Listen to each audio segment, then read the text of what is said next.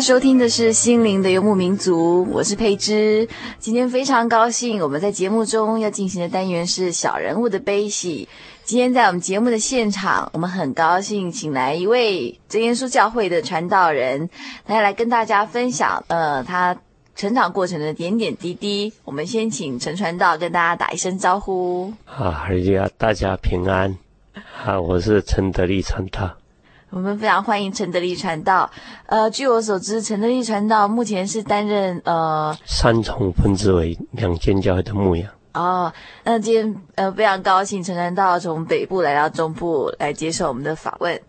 呃，那我们今天要谈的是成长过程的点点滴滴哈。那我们先来从学龄前来谈起。呃，我想请问陈传道在学龄前的成长过程是不是这么平安顺利？一般而言，在我们那个时代是相当生活相当困苦，嗯，所以年轻人离乡背井是很平常的事情。所以我也随着家父到北部去工作，啊，因为家父在北部工作，我也在那边成长。哦，那就是在整个呃学龄前就是在北部成长的。对。啊，那这在这段过程里面有没有什么特别难忘的印象？特别难忘的印象，因为当时啊，一般人来讲，家庭生活比较困苦，所以因为本身从小就是在真耶稣教会里面，但是当时在北部只有一间教会，就是台北教会，那家庭又比较穷困，所以住在三家要到台北，虽然以现在来讲很近，也不多钱。但是在以前那个时代，真的是相当的困苦，所以大概一个月只能够去一次。啊，我在小时候呢，因为我讲过，啊、呃，祖父母是住在彰化，啊，但是我们在北部啊谋生，但是每年寒暑假，啊，家父一定会让我们小孩子回到故乡跟祖父母在一起。那在民国四十六年的时候。呃，一样也是回到乡下。嗯。可是开学了以后，姐姐们都回去了。嗯。那因为我本身还没有入学。嗯。所以我就留下来跟读大学的叔叔，比较晚北上。嗯。然后在要北上的那一天，这个刚好出了家门，在庭院的时候，就忽然间肚子很痛。嗯。就那时候。啊，家祖母就说：“好，那慢一点走好了。嗯、啊，你留下来，我煮个面线，加个蛋给你吃。嗯、因为在当时，一般人来讲，生活都很困苦，所以有一个蛋已经是非常不得了。对，所以很高兴，嗯、就想好，那留下来，就就真的煮了面线跟蛋，嗯、吃了以后，诶，真的就不痛了。嗯、然后呢，就。”跟叔叔一起走路，大约十分钟，到这个村庄外面去搭员林客运的车到彰化。那员林客运的车到彰化之后，一下车，刚好火车嘟一声开走了。哇！哎、那个时候只有啊、呃、煤气火车，哦、没有所谓什么呃柴油的电器都还没有。嗯。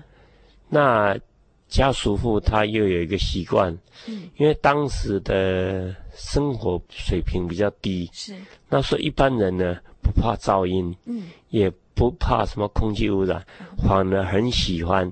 啊，我家属就是喜欢坐第一班长途火车的第一节车厢，因为这样可以听到火车头的嘈杂声，锵锵锵这样，哇，又可以闻到煤气的味道，觉得这样很有意思，所以他一定要坐第一班火车第一节车厢。是，但是我一下车，车子就开走了，嗯，所以他就跟我讲，那么爱吃，我自己心里也觉得很不好意思，自己怎么那么爱吃，害叔叔做不到。那他没办法，只好坐第二班火车。嗯，那第二班火车以前的火车速度很慢，嗯，大概在中部哦，嗯，呃，十点多坐车到北部，大概都下午四五点了。哇，六七个小时。对，以前那样算是已经很不错了。哇，哎，所以到那时候只好坐第二班火车，也是一样，坐第一节火车厢，可以听到那个声，闻到那个味道。嗯。但是车子到桃园以后呢，就开始呃不正常了。Uh huh. 那桃园到莺歌只开了一半，火车就停下来。Uh. 然后那个站务员就下去叫大家用跑的，到另外一边去搭火车。Uh. 我那时候才六岁未满，所以还不懂得什么事，只晓得很紧张，就被我叔叔拉着一直跑跑过去，搭上那个另一节车厢。Uh. 到那个车子以后呢，我叔叔把我托给一位小姐，她叫叫阿姨，然后她就跑掉了。嗯，我那时候是很害怕，嗯，害怕说万一火车开的时候叔叔没有回来，我怎么办？对。结果过了很久，我叔叔回来了，他回来以后变成是前车最通的人，因为他有跑到现场去看。哦。然后他就告诉大家发生大车祸，嗯，就是有三个小孩子啊在铁轨上。摆的像小山一样的一堆的石头，嗯，就火车压不过去，翻车了。就是我们要搭那一班第一班火车，哦，那前几节车厢都等于是损毁掉，因为那火车出轨以后，后面的压前面的，把前面几节都压扁了，嗯，所以前面几节人大概都没希望。了。哇，然后呢，火车就开了，嗯哼，那开了以后到我住的三家小站停下来。我刚好有一个门要下车，嗯，那家父刚好有另外一个门要上车，嗯，因为家父他曾经到英歌现场去查看尸体，嗯，他认得我叔叔的脸曾经被牛抵触过，有一个疤痕，嗯，他想找到我叔叔就可以找到我，嗯，结果他找不到，那也听。这个现场人讲，有些送到台北的医院哦，所以他要再赶忙到台北去。嗯、那那一班火车是北上的，嗯、所以他上去的时候，刚好听到我在下车的时候，嗯、跟那个阿姨说：“阿姨再见。嗯哼”结果我爸爸一听到这声音，知道是自己孩子的声音，嗯、他马上又跑下来拦截，就被他拦截到，那、就很高兴，以后就。到火车站去，因为家母正在那边哭。哦。虽然很多人跟他讲不要哭了，大概会坐别班火车，嗯、但是他自己心里知道，他小叔的性格是一定坐第一班火车第一节车厢，哎，不会有错。哦。那如果不是我肚子痛，一定会坐上那班火车。哦、但是我回来以后呢，也没有亵渎，什么都没有，一切都很平安。这、哦、是。可以说神第一次救我，让我心里感觉很很深刻。嗯、呃，就是说，呃，实际上肚子痛就只有在出门那一段时间。对，然后回来以后也没有发生什么肚子不舒服的事情，也没有泻肚子，全部都没有。哇，那就是因为这样子逃过一个大劫。对，不然那一次的话，大概就没希望。好，那我们先来休息一下。心灵的游牧民族在全省各地不同频道、不同时段播出。如果你在台中，我们有大千电台 FM 九九点一，每个礼拜天晚上九点到十点。如果你在高雄，我们有港都电台 FM 九八点三，每个礼拜六晚上十二点到一点。如果你在嘉义，我们有生辉电台 FM 九点四，每个礼拜天晚上十点到十二点。如果你在台北，我们有人人调频 FM 九八点九，每个礼拜天晚上十二点到一点。如果你在花东，我们有花莲调频 FM 一零七点七，每个礼拜天晚上九点到十点。如果你在台南，我们有永康之声 FM。一零四点五，每个礼拜天晚上十点到十二点。如果你是金门马祖，我们有金马之声 FM 九九点三，每个礼拜天晚上九点到十点。这里是心灵的游牧民族。先试录啊，Testing Michael Test。真耶稣教会全球福音资讯网，福音。好，开始。真耶稣教会全球福音资讯网网址是 www 点 tjc 点 org 点 tw，或是您有任何信仰上的疑问，可寄 email 信箱 tjcgitwn at ms 十九点 highnet 点 net，欢迎上网。您现在收听的是《心灵的游牧民族》，我是佩芝。呃，我们今天正在进行的单元是小人物的悲喜这个单元。我们非常高兴，请到一位真耶稣教会的传道人陈德利传道来到节目中，跟大家谈谈他成长过程的点点滴滴。刚刚我们听到陈传道在六岁以前，等于是一个很大的见证。呃，因为主耶稣特别的保守，使得陈传道呢还能够。呃，还能够平安的活到现在，那这是六岁以前的一个见证。那之后呢，大概是要进入进入学龄了，就是要开始要念小学。那陈传道在念小学这个过程里面是，是是不是像有些小孩是很乖巧的小孩？那有些小孩就是小时候有一点点小小的调皮捣蛋。那陈传道是属于哪一种？我是不是乖巧的？但也不是小小的。调皮的，儿子很大，因为可能是个性的关系。我在小时候就很有领导能力。那因为有领导能力，再加上家父是日本教育的，管教很严，所以一方面呢，对家里是相当的畏惧，啊，畏惧父母亲。但是到外面去，又要用父母亲那种方式来压制别人啊。所以。啊，可以说有一点顽劣的性格。呃，那这个顽劣的性格，在跟父母的互动上，或者说在家里跟朋友或是兄弟姐妹的相处上，有没有什么？有没有常常出现一些小小的冲突？我说的这个顽劣啊，并不是，uh. 应该讲不是劣，嗯、uh，huh. 是很顽皮，顽皮的很厉害。嗯、uh huh. 因为我不会伤人，我从小就没有伤人的那种心，uh. 所以在外面的时候很会。带领小朋友来做一些，好像说让大人伤透脑筋的事，可是我从来不会伤害他们。Uh huh. 啊，这是一个比较特殊的地方。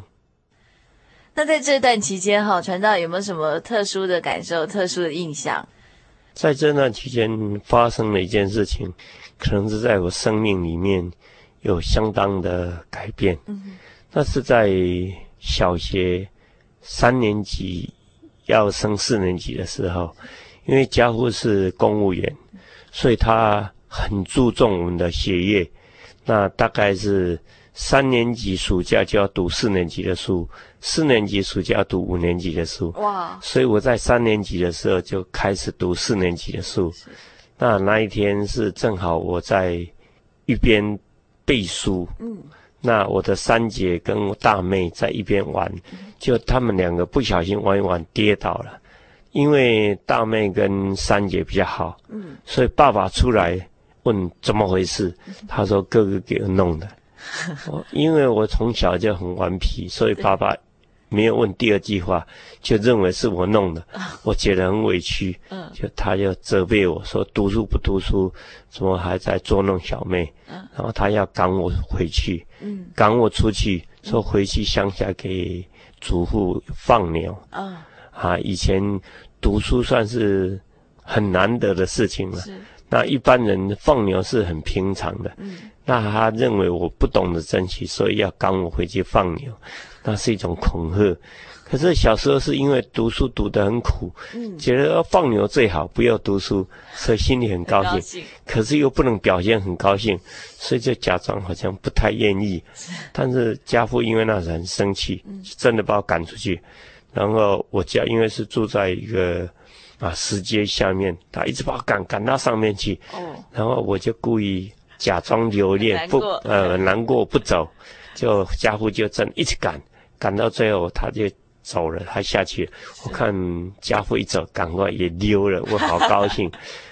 但是因为祖父是住在彰化，我们那时候住在三家，嗯，还相当的远啊。北部在树林三家，可是因为每年暑假都有回乡下，所以我大略有点知道怎么坐火车。哦，所以我自己跑到火车站，啊，看到有南下的火车，虽然自己穿着内衣内裤，嗯，也就跑上去了。那在这火车上，曾经遇到这个检票员要向我拿票，是，然后我不敢回答他，也不敢讲话，只有一直摇头。嗯、就对方大概看我穿内衣内裤，又小孩子啊，好像是呆呆的，嗯、就他就算了，就没有继续追问我，嗯、就说以后不可以这样。啊，我就很高兴。结果车子坐了，竟然只有到新竹哦，因为那火车只有到新竹，我又不懂。一下车，我又怕出去被站务员把我抓去给警察，所以不敢出去，就坐在天桥边。过了不久，还好又有一班火车来了，也是往南下，我很高兴，赶快跟大家冲上去。但是这次不敢坐到里面去，因为有点害怕。那坐在门口的时候，一看不得了，好多火车站都没有停，原来那一班是快车，我就害怕了，我就问旁边的人。啊，问一个老伯说：“这个彰化有没有停？”就他想想说：“彰化是大火车站，应该会停。Uh huh. ”我才放心。然后到了彰化以后，我就下车。下车以后也是用混的混出去。哦，那个检票员、售票员要向我拿票，我就这个身体一扭就跑掉了。哇！那他大概想说，反正你就穿内衣内裤了，大概是附近的小孩，也没有追究。Uh huh. 然后我到了云林客运的总站，啊，我就搭车要往祖父的故乡啊，嗯、就是二林万兴。哦，但是没有想到那一班汽车也是只有到西湖，是，结果我又到西湖又下车，我想这下糟糕了，什么又没有到那里？可是下车以后呢，刚好又在下大雨。又有另一班车进来，是往二林的，刚刚可以经过我祖父的故乡万兴，我就赶快跟着大家一起挤进去。然后到了万兴下车以后呢，雨还是下很大。那因为由万兴到我祖父的住的那个乡下，大约要十分钟的路程，我就用跑的跑回去。那时候刚好是。农家在收成的时候，是那农家收成也算是一种大节日，uh huh. 都会请客，都吃很丰盛。Uh huh. 就我跑到客厅的时候，刚好很多客人，啊，主也在那边。Uh. 那我没有跟主打招呼，我就直接再冲到房间去。Uh. 啊，祖本来很高兴，因为说我们放暑假回来了。可、uh. 后来想不对，怎么穿内衣内裤又赤着脚？你就跑过来问。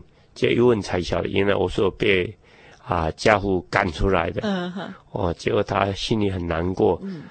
因为我祖父三代单传。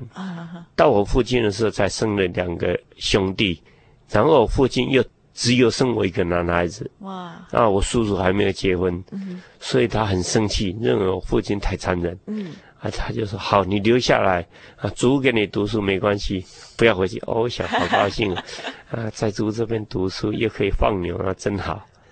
那这个是我在这边的情形。嗯。那另外再讲到这个北部，因为当天晚上呢，啊，家人找不到我，是，那又刚好遇上台风，嗯，所以很担心。哇。那第二天呢，还是找不到，就去跟。邻居讲，因为三家是一个小村落，嗯、所以大家都很熟，就全村的青年都出去，因为刚好遇上台风，所以认为我大概是自杀了。哦，哎，不过那时候那么小，根本不懂得什么叫自杀。因为那时候资讯不像现在这么发达，小孩子也没有什么自杀的观念。对对，说不可能自杀。可是他们还是去翻，拿着竹竿到那个河边去翻芦苇，看有没有尸体。哦，就没有找到。这样过了三天以后，家父忽然间想到，当时责备我的时候是说：“你回去乡下给你祖父养牛。”难道我真的敢回去吗？那么远敢回去吗？结果呢，就派我的大姐回来乡下找我。是。结果大姐回到乡下之后，她开口跟我祖父讲：“啊，正和有没有回来？”就问我有没有回来。就我祖父没有生气的样子，就说：“没有啊，哪里有回来？”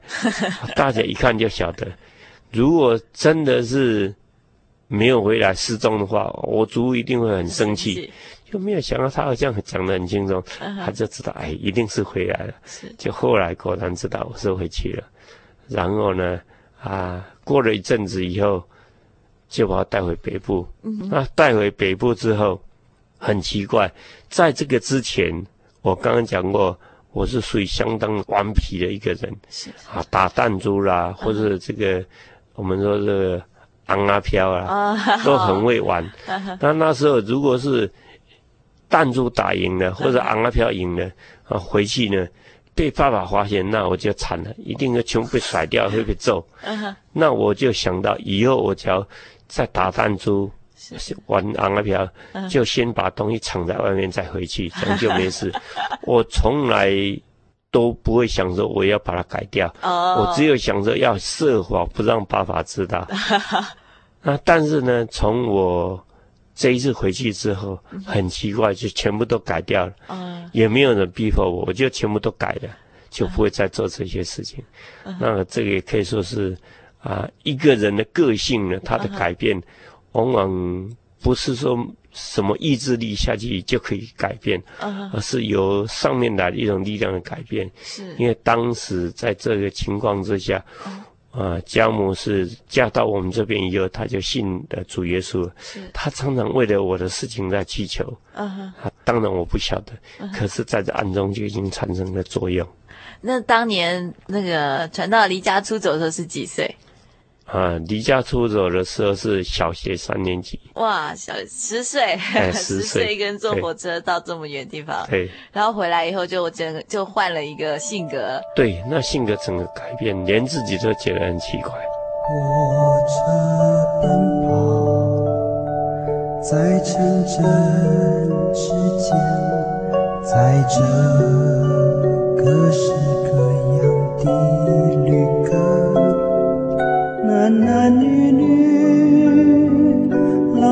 多少伤不一样的人不一样的脸路途上有人向前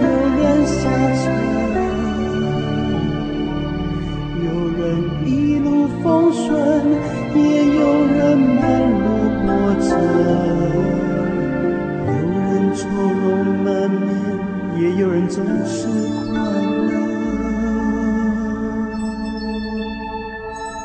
但是耶稣要在这世上给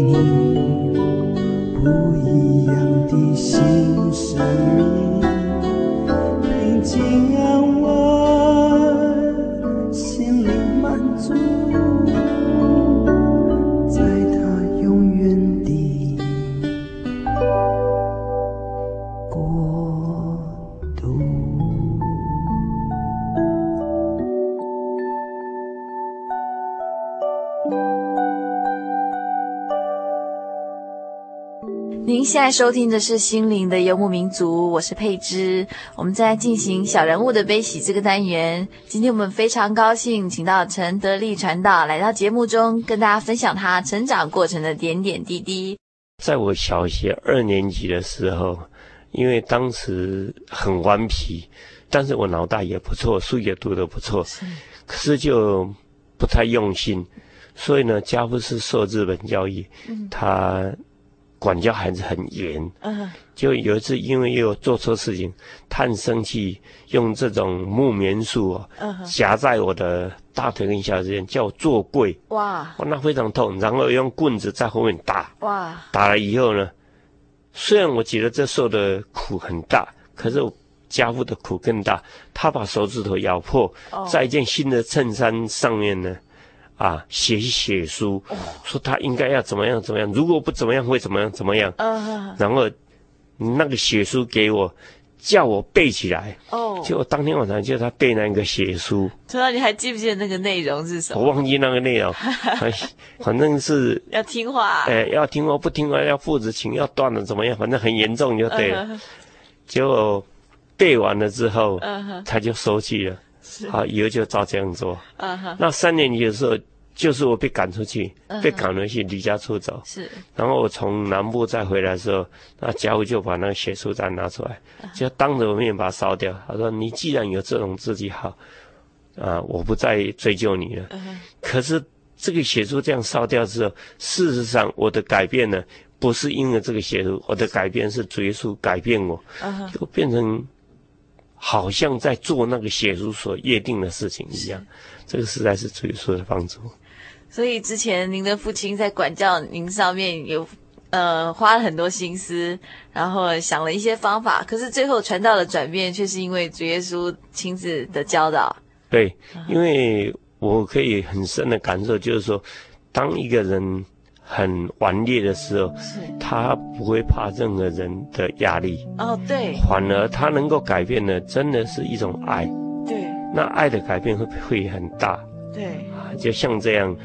我的改变并不是因为我怕挨揍，对，就像传道刚刚提到，传道并不是想说他要怎么样改变他的行为，而是说，就是说在被管教的时候，传道是想说，那怎么样让下次不要被发现？对，不要被发现，能够逃避。求你啊，你的慈爱怜恤我，按你的慈悲涂抹我的过犯。我知道我的罪恶在我面前，我的罪恶也藏在你的眼前。神啊，求你不要离我而去，再次对我显现你的容颜，不要不要延绵不顾。我求你听我的祷告，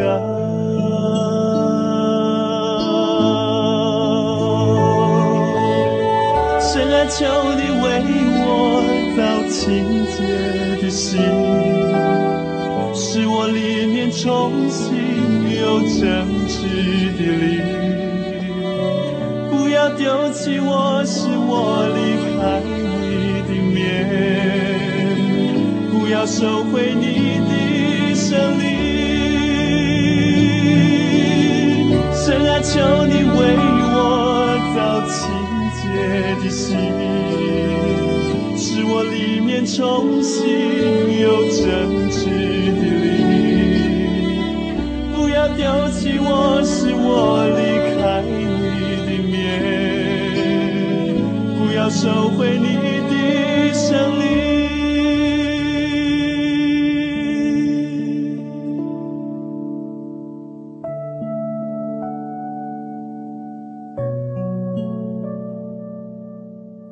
现在收听的是《心灵的游牧民族》，我是佩芝。我们在进行小人物的悲喜这个单元。今天我们非常高兴，请到陈德利传道来到节目中，跟大家分享他成长过程的点点滴滴。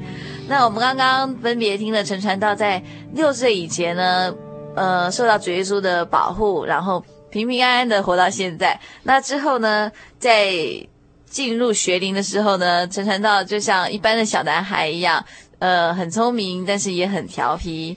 但是能由一个顽皮的小孩变成一个乖巧的孩子，是因为主耶稣的爱在心中感动我们，然后让我们的性格很自然的做一些转变。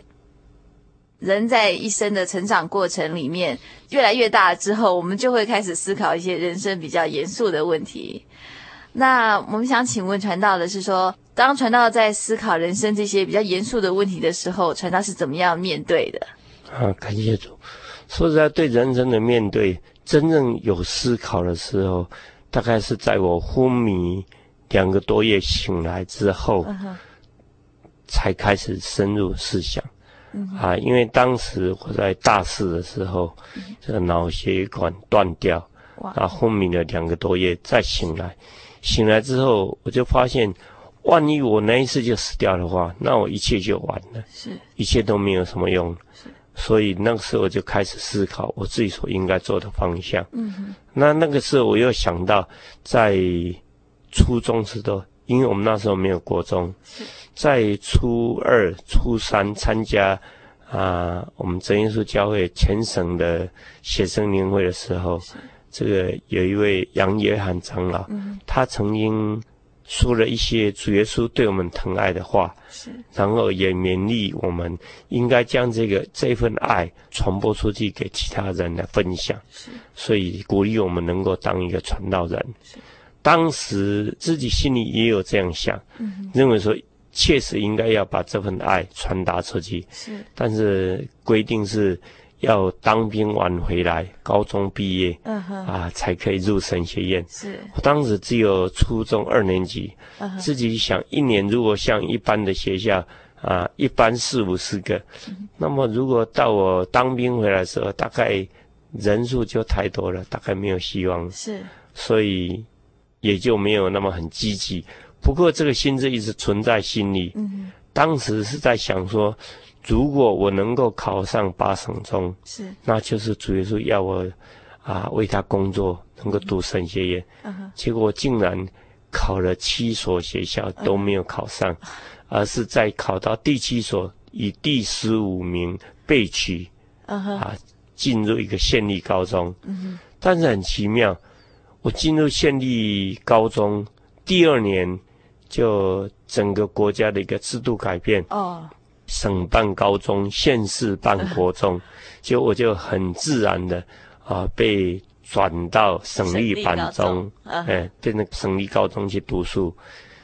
那个时候我就想，哎，那主要是还是要我，所以我心里又兴起了要当传道的心智。是，然后这些心志存在心里，以后到了我去当兵，回来再读大学，这个心智一直没有改变，一直想要做。啊！可是到大四的时候，要心里急着要就业，就把这件事情忘记了。啊，所以主耶稣再次提醒，呃，让我能够思想，人到底做什么东西才是最好的。是。啊，在那个时候呢，昏迷醒来之后，我再到学校补修学分。那民国六十九年才有大学毕业。那毕业之后呢，我去上班。啊，也很感谢主耶稣的带领，都很顺利，职位也一再的升，啊，到后来呢，啊，甚至升到主任。哦，那因为在这期间所做的，自己心里一直有一种空虚的感觉，嗯，好像做的并不实在，认为并没有存在，不是说我做事情不认真，而是我做事情认真，得到上司肯定，但是自己内心觉得。好像有点茫然，所以那时候就开始思想应该要如何做。那在这当中呢，自己觉得还是啊，主耶稣的爱是最好的，也是最被纪念的，所以一直想要啊来当传道。刚刚传道提到哈，在那个大学毕业的前夕，呃，突然昏迷，传道愿不愿意详细描述那一段过程是发生了什么事？因为我本身是住住在学校的附近的宿舍，是，我是淡江大学，那校本部在山上，嗯哼，本身又喜欢运动，所以我每天大概四五点我就起床，嗯、啊，绕着山跑，然后又打拳，然后又跳绳，哇，做各种动作，那平常都是这样，是。那在民国六十八年五月十一号，嗯哼。啊，我们已经进入毕业考的阶段，是，那也考过一科了。嗯哼。可是那一天早上，我还是一样起床去运动，不过那一天运动的比较早，哦，运动完回来只有六点半。是。平常我大概四五点出去，大概七点半才回到家里。是。那天六点半就回来，自己想一想，运动量不够，哦，所以想说我再继续运动。是。那因为年轻人比较懒，嗯、所以虽然运动场大概再走四五分钟就可以到，是。不想出去，那最好的方法就做伏地挺身，所以我就趴在宿舍的前面做伏地挺身。哦。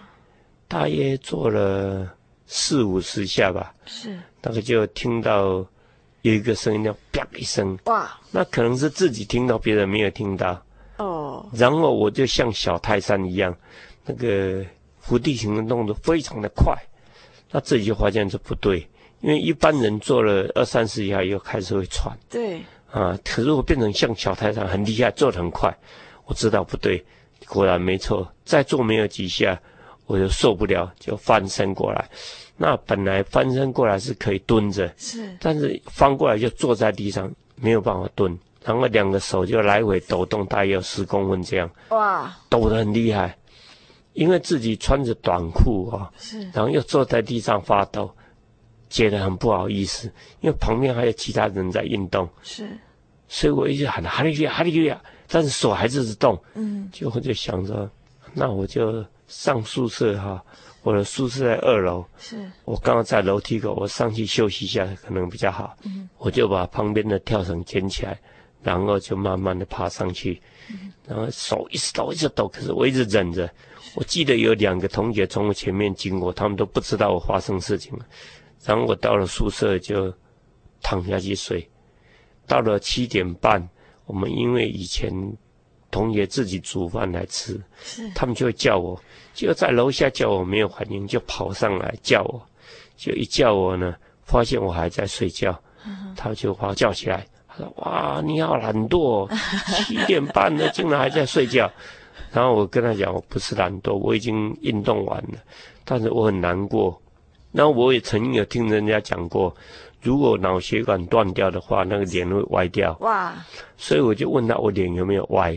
是，就那个同学看一看，他说没有歪，那我就很高兴起来。哎，那我不是脑血管断掉，但是我头还是很痛，就跟他讲，啊，我早上不吃了，我要睡觉。嗯，啊，因为我听人家讲睡一下会比较好，是，所以我就讲在睡觉。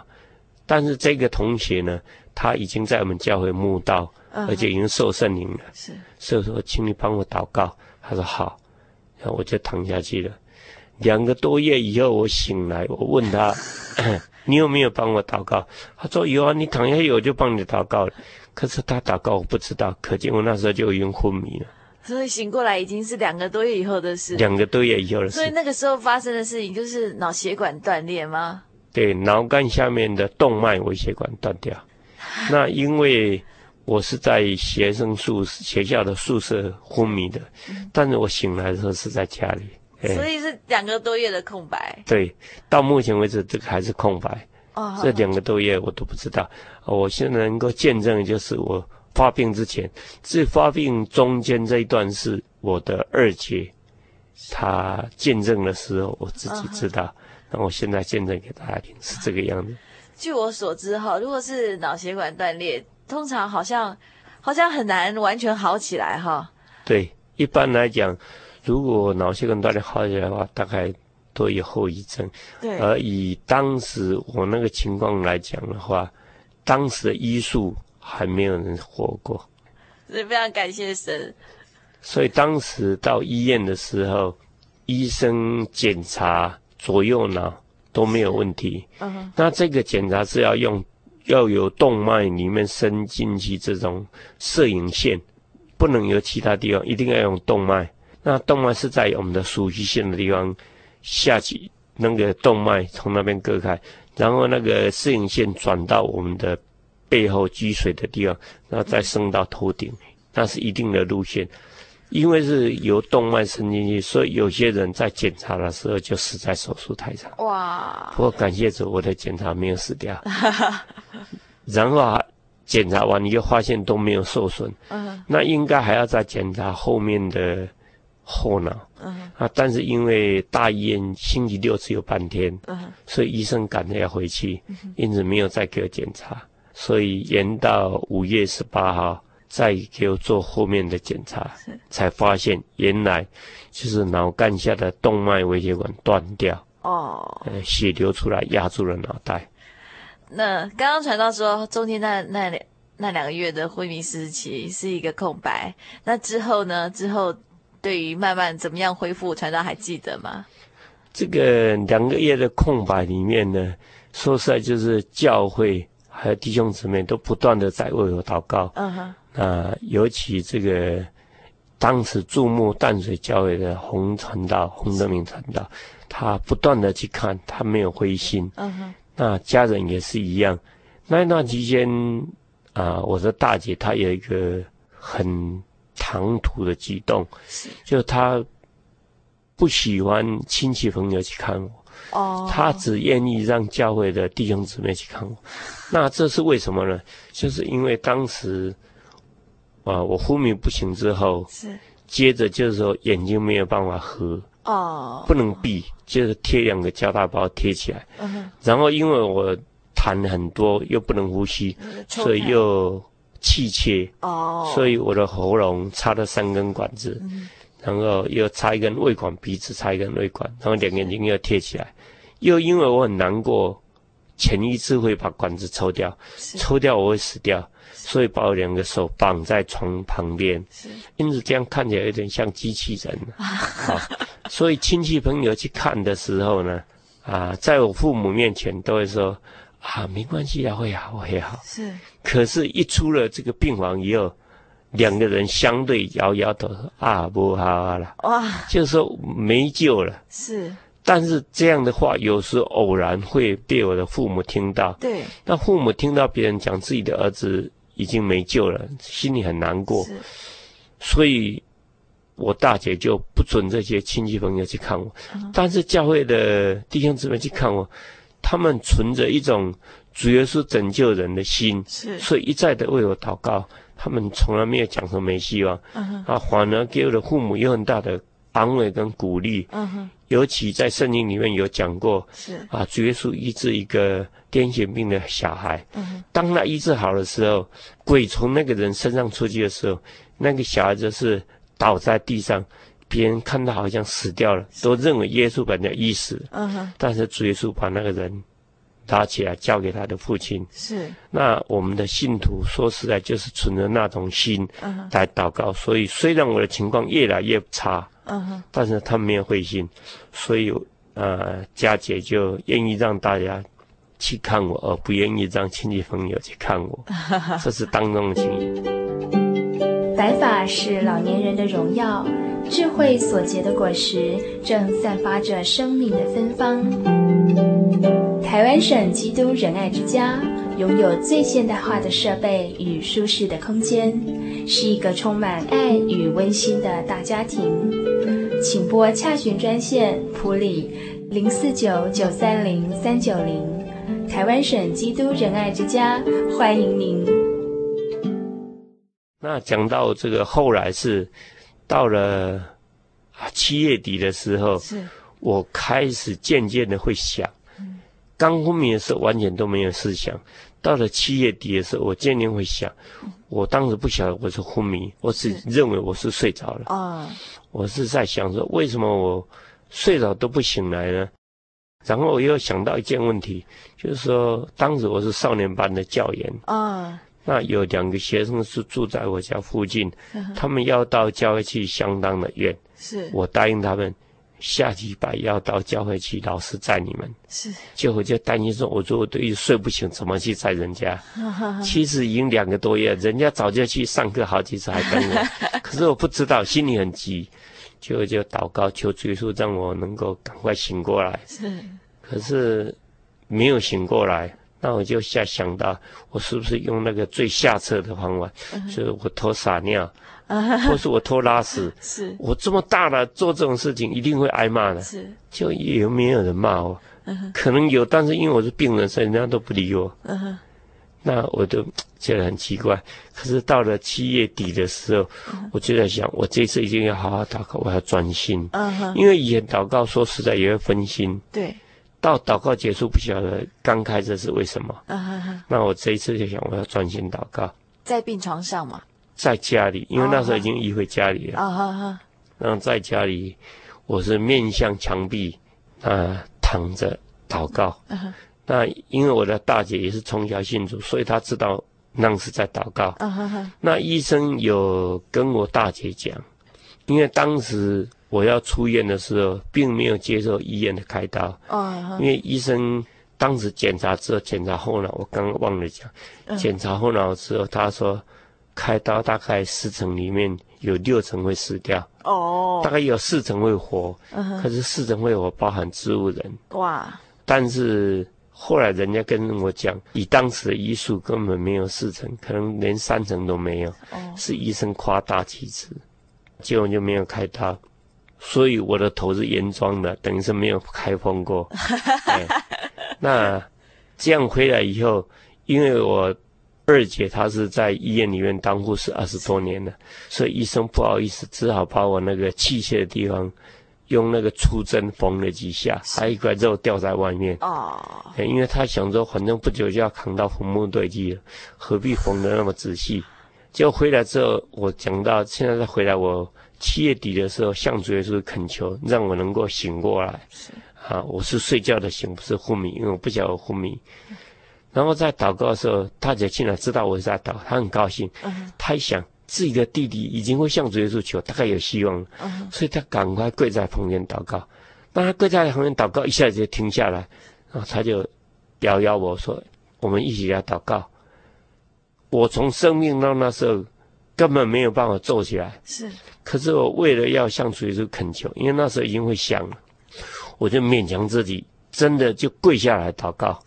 跟大姐一起祷告，但因为当时是穿这个短裤，而且那个是啊硬木板上面一个很薄薄的草席，嗯、所以跪着祷告很痛。嗯，那这样祷告了大概将近一个钟头，我就砰一声从左边倒下去，可是我大姐她没有理我，那我自己也想我不可以灰心，我要继续祷告，所以我爬起来再祷告，又过不久真的是受不了，砰一声从右边又倒下去，大姐还是没理我。我自己又爬起来再祷告，然后好像又快要倒下去，我赶快用坐跪了。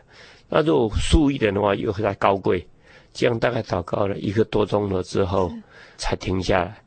那那一天晚上呢，我就发现说，诶，奇怪，怎么家人对我都好客气啊？那怎么回事啊？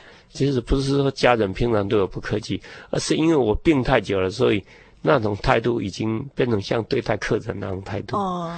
我就想着，哎，那大概我真的是生病了啊。嗯。那也有，我又想到一件事情，我不能被这个魔鬼的一点甜头骗走了。是。因为我想，可能魔鬼在骗我，所以我还继续祷告。我以为有效，我要继续祷告，所以我就把手放在胸前祷告。因为我在读大学的时候，算是运动健将，嗯、我有一个胸肌。哦。哎，所以我祷告的时候，手放在胸前的时候。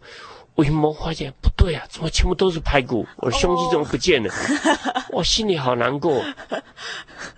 那这样还没有关系，我继续往上摸，就去摸到那个气切的地方，因为当时还有一个肉在外面。对，就摸到那个很粗糙的针，然后又摸到一颗肉在外面，我就晓得啊，我真的病了，连脖子都被割了一刀，心里真的很难过，差不多就融化掉了。那可是我讲这件事情呢，最重要的就是很深的感受，就那时候心的融掉，等于是万念俱灰，对人生一点盼望也没有。那个时候我这么健康，怎么变成这个样子？对，一点益处都没有了，真的很灰心。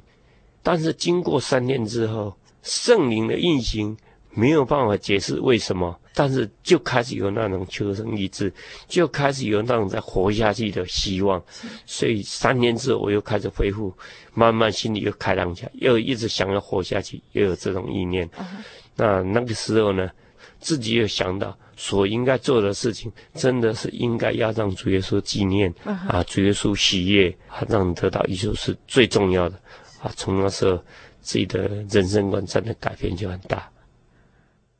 呃，所以我们刚刚听到传道讲这么许多，从小时候六岁以前，那是第一次经历的一些一个人生的转折，然后没想到更大的转折还发生在后面，在大学的时候，这两个月的昏迷已经是几乎是濒临死亡了，可是最后还是可以靠着主耶稣的大能力，还是可以活下来这样子。那我们先来休息一下。游走异乡山水，寻获心之甘泉，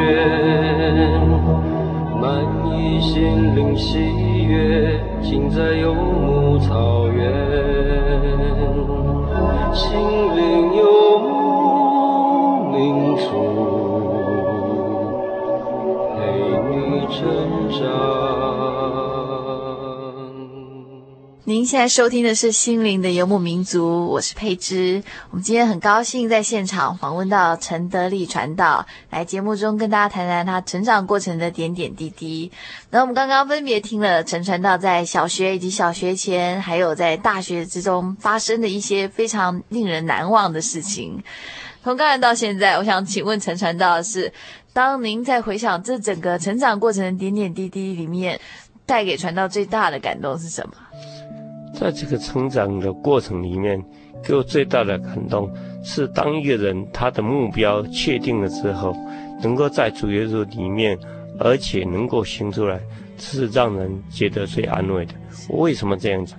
因为我本身是中文系的，啊，在各方面的哲理上也有相当的涉猎，是，所以对于做事情的时候，往往有一种。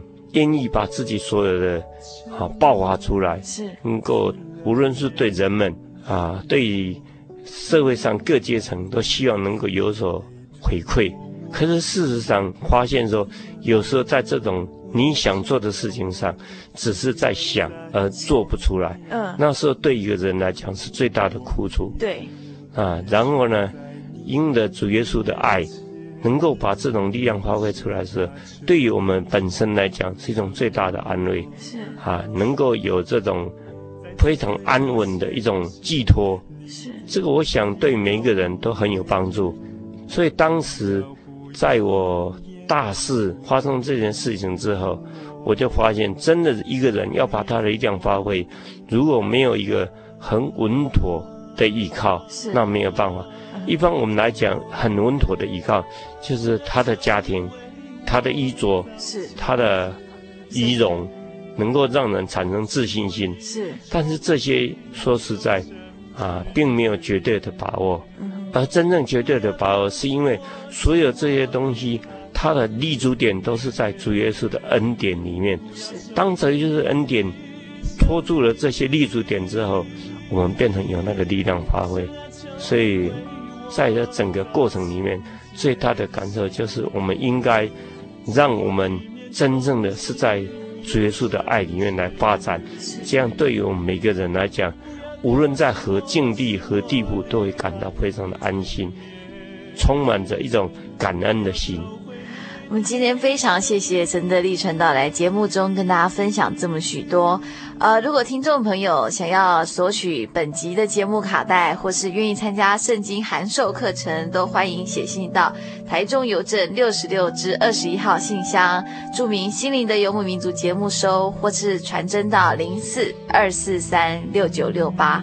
我们今天非常谢谢陈传道来到节目中，我们希望下一次有机会还能够请到陈传道来节目中跟大家分享他生活过程的点点滴滴。那我们谢谢陈传道，感谢主，愿大家都平安。求你按你的慈爱怜恤我，按你的慈悲涂抹我的过犯。我知道我的罪恶在我面前，我的罪恶也藏在你的眼前。神啊，求你不要离我而去，再次对我显现你的容颜，不要不要